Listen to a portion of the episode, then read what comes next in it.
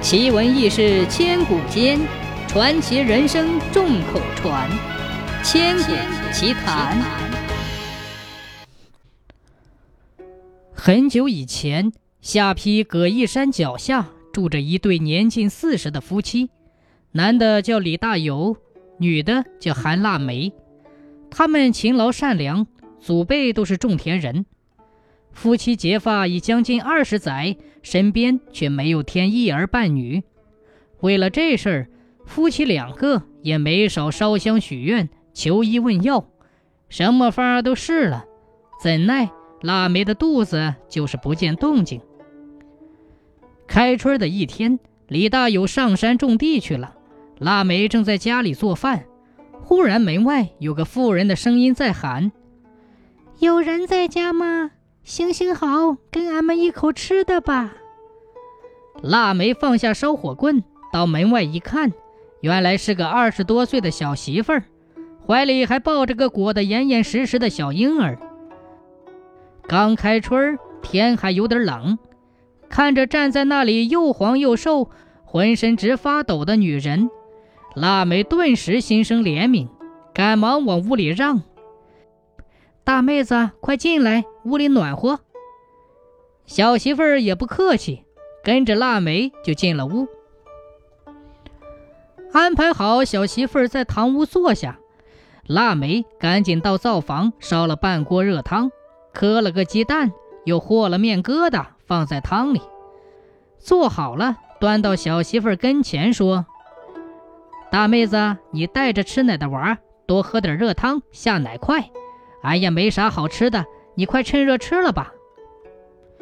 小媳妇儿端起碗看了看腊梅，说：“你叫韩腊梅吧？”“啊，是，俺叫韩腊梅。”大姐，你心眼真好。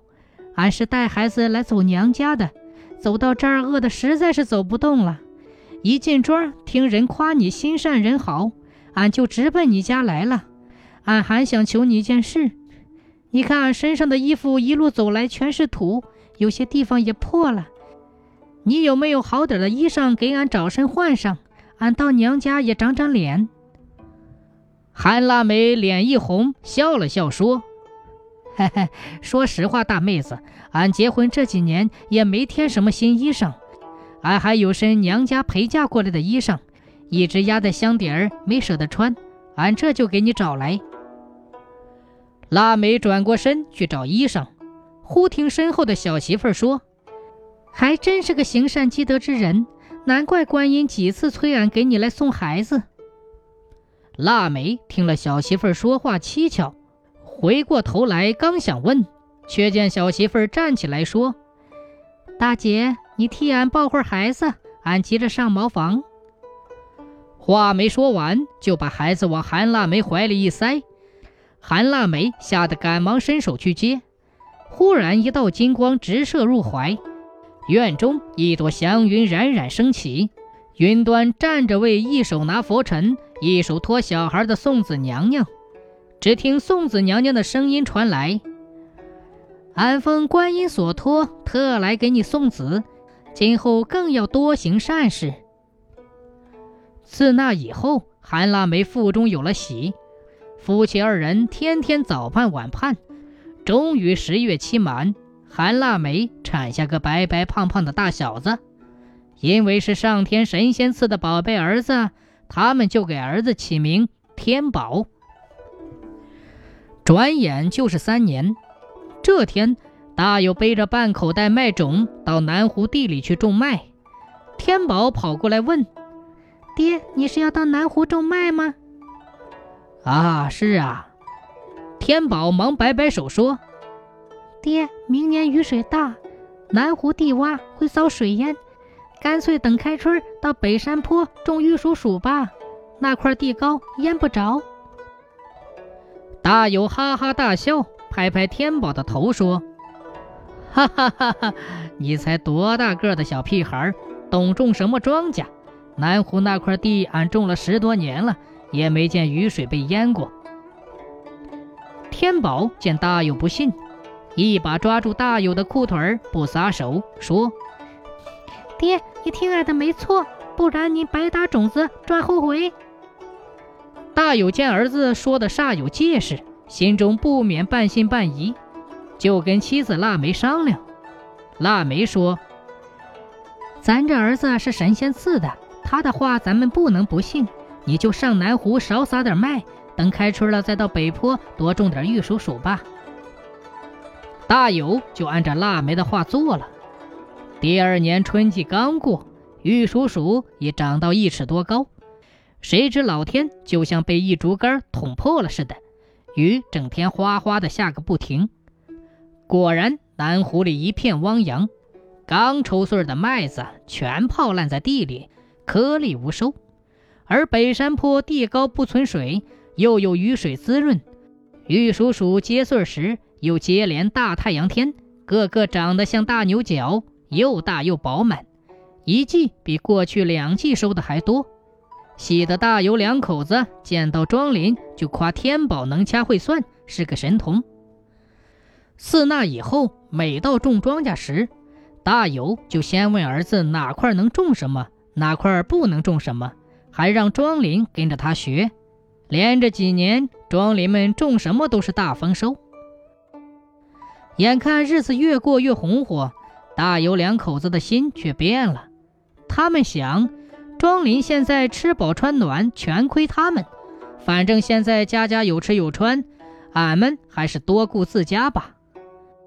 从那以后，每到播种时节，大有两口子再也不告诉乡邻们种庄稼的秘密了。又过了两年，大有家添置了两头牲口，一百多亩地，还盖了六间大仓房。用来乘凉放钱，家中还雇了两个长工，专门负责种地。这一天，大有从集上回来，天宝绷着小脸说：“爹，明后两年咱们这地方要接连遭灾呢。”大有不等天宝把话说完，就打断他的话说：“你这孩子管那么多干什么？有灾也不怕，咱家存的粮食五年也吃不完。”天宝说：“那还有香邻呢。”大有说：“儿子，咱们家对乡邻们算仁至义尽了，咱们帮他们还少吗？”看天宝眉头紧皱，小嘴撅得不高兴，韩腊梅赶紧过来把天宝搂在怀里，又对大友挤挤眼说：“嗨，咱哪能不管乡邻呢？到时让没有饭吃的人到咱家来背粮食不就行了吗？”大友赶忙说：“哦，对对，咱哪能不顾乡邻呢？还真让天宝说准了。第二年春旱秋涝，第三年又遭蝗虫，两年庄稼颗粒无收。俗话说，当年不收，当年穷。连着两年颗粒无收，庄上人十家有五家揭不开锅。天宝让爹娘赶快开仓房，把粮食分给乡邻。”可大有和腊梅却只是象征性的施舍了一点。这天傍晚，天宝从外面玩耍回来，对韩腊梅说：“娘，咱这葛义山后面有棵歪脖老槐树，紧靠树下有个石洞，洞里有块大石板，板下有十几坛金银珠宝。你让爹明天带香邻去那里把珠宝弄回来，各家分了度荒年吧。”韩腊梅听天宝这么一说，喜得心扑通扑通的跳。等天宝一睡着，便悄悄地喊起大友，套上车，打着灯笼去挖宝了。两口子悄悄地来到后山歪脖老槐树下，果然有个石洞。两人进了洞里，果真在石板下弄到了十几坛金银珠宝。二人把珠宝搬到车上，拉回了家。两口子说好这件事要瞒着天宝，更不能让任何人知道。第二天，天宝一醒来就问韩腊梅：“娘，珠宝的事儿你跟爹说了吗？”韩腊梅说：“说了，说了。昨夜你睡着了，你爹连夜就和乡邻们把金银珠宝拉回来分了。你爹还说你别提这事儿，说咱这山西边三十里有伙土匪。”怕他们知道了来祸害庄林，你见了谁也不许说，记住了吗？小天宝眼睛一转，啥也没说。转眼到了年二十九，往年这会儿，庄上各家各户都杀猪宰羊办年饭，欢声笑语。可今年一点过年的样子都没有。天宝出去转了一圈回来，心里啥都明白了。乡亲们连顿饱饭都吃不上，更没钱办年货了。到了年三十儿，大友和腊梅给小天宝在堂屋里摆满了各种糕点和糖果，还有满满一大桌子鸡鱼肉蛋。可天宝一整天都没有一点笑脸，只在屋里坐着，堵着嘴说。我要回去，我要回去。大有夫妻二人守着天宝，怎么问怎么劝，天宝都一言不发。熬到了半夜，夫妻二人实在困极了，就趴在桌上打瞌睡。子时刚到，忽然听见庄林齐喊：“大家快开门，迎财神呐！财神给咱们送金银粮食来了。”霎时，全庄敲锣打鼓、放鞭炮，大人小孩乱跑乱喊。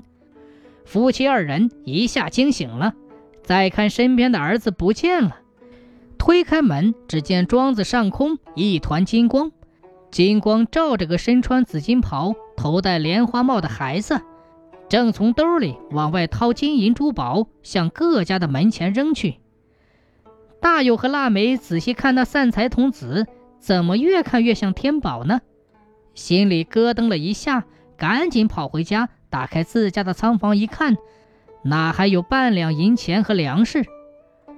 大友和腊梅赶紧往外跑，对着金光里的小孩喊：“天宝，好孩子，快回来吧！爹娘知道错了。”可任他怎么喊，怎么叫，那团金光越升越高。转眼就看不见了。